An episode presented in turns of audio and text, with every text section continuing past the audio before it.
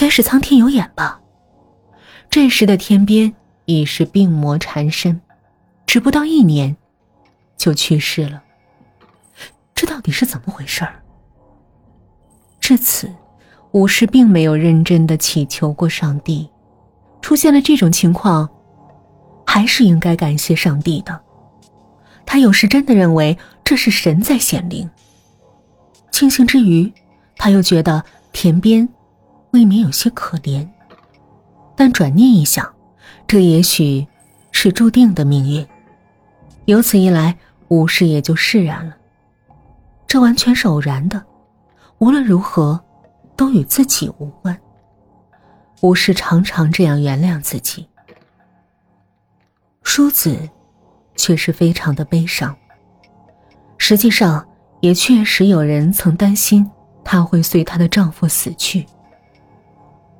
武士真诚的安慰着这个处在极度悲伤中的女人。淑子的美丽，使不少前来吊唁的男人的感情发生了变化。武士对此心中并未感到不安，他认为，淑子离开了婆家，回到了自己的娘家，这样他就又变成了一个自由的人，淑子又有了重新选择人生的机会。大概，他不会错过这个机会吧。如果淑子按照武士的推测走下去的话，淑子是一定会选择武士的。武士绕着圈子将自己的这些想法告诉了淑子，他总是用别的什么话岔开，对田边还有着深深的爱。这种爱，是无法忘却的。就像无法把断了线的风筝收回来一样，梳子不能忘掉田边。武士除了耐心等待以外，恐怕再没有别的办法了。邀请他出来游玩，也是他实行的一个方法。但梳子竟要去田边的墓地，武士还是很高兴，只要能与梳子单独在一起，无论如何。也是件愉快的事儿。看来淑子也很高兴。这两年来，除了医院、死亡、葬礼，剩下的就只有悲伤了。现在能在这秋高气爽的天气里，坐着新车在原野上奔驰，这本身就是很惬意的。何况武士一直是他的好朋友。淑子精神振奋，心情舒畅。他们在陵园的茶室里买了香，并借来了扫帚，正要向墓地走去，没想到墓碑前却站着一个身着艳丽连衣裙的年轻女子，就是刚才买了香也借了扫帚的那个女子。开始他们还以为她是来祭扫旁边的坟墓的，可是再稍微向前走了一点儿，他们不约而同的停下了脚步。那女人正在伤心的哭泣。她跪倒在田边那还很新的坟墓前，痛哭着。这情景不难使人想到，这女人对已故男人有着多么深厚的感情。只一会儿，数字就好像明白了眼前的一切。好像一把短刀刺进了他的心，他如石头一般，一动不动的呆立在那女人的身后。武士又向前走了两三步，想要弄个明白。这时，那女人转过身来，朝淑子投来充满敌意的目光，并上下打量着淑子，然后就站起来走了，直到走出大门。也没有再回头，那背影像挑衅似的摇摇摆摆。坟墓已被人细心的扫过了，墓前摆放的鲜花比淑子带来的要华贵的多。它们鲜亮的样子，像是在嘲笑淑子。只有武士一个人在墓前双手合十。淑子始终不相信眼前发生的一切。真有这种奇怪的事儿吗？回来的路上，淑子淡淡的笑着说：“看起来他很洒脱。以后回想起来，那是他在竭力保持着一种矜持吧。”什么？哦，那个女人啊，我们追上去看看吧。好啊。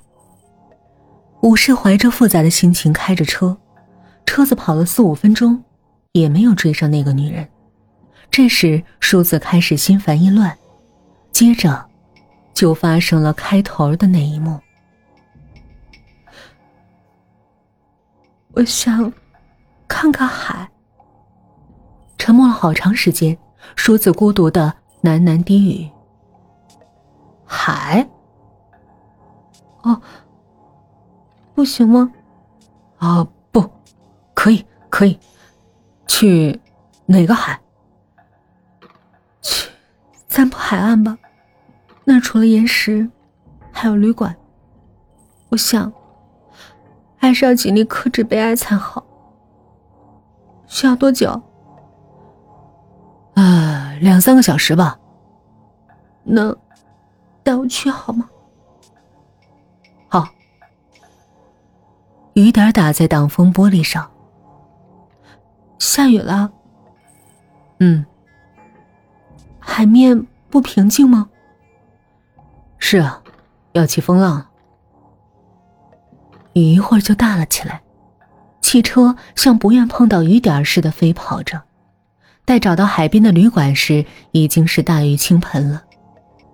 两人来到二楼大厅，透过玻璃窗向外看。外面烟雨茫茫，根本看不清海面。黄昏到来了，在这无人的大厅里，两人都觉得有些喘不过气来，只能断断续续的讲着话。无事。淑子的声音在颤抖。我想休息一会儿。淑子说完。就背过脸去凝视，实际上什么也看不清的茫茫大海。武士站起身来，到一楼服务台办好了住宿手续。走吧。沐浴过的女人身体，火一样的热，穿上衣服时显得很瘦，可现在她看上去却很丰满。那坚挺的胸部就像果实一样。淑子什么也不说，吴氏也习惯了。在走进房间的瞬间，他有点发抖。白色的床，令人头晕目眩。好像是为了摆脱这种眩晕感，吴氏将屋子里的灯都关掉了，两个人在黑暗中。躺到了床上。天亮了，窗外传来了虫鸣声。看样子，又是个好天气。想一想，他今天最该做的，就是给那个职业介绍所打个电话，谢谢他们给他介绍了一个这么出色的演员。再给他加些薪水吧。这是吴氏想出来的计策，但进行的如此顺利，他也没有想到。看来，怀有恋情的女人，智商一般都比较低一点吴氏感叹的想着，同时他又想到，没想到。俘获这个女人的心，比让她的丈夫死更容易。当她再次低语，雨停时，她听到了窗外那比夜里更响的虫鸣声。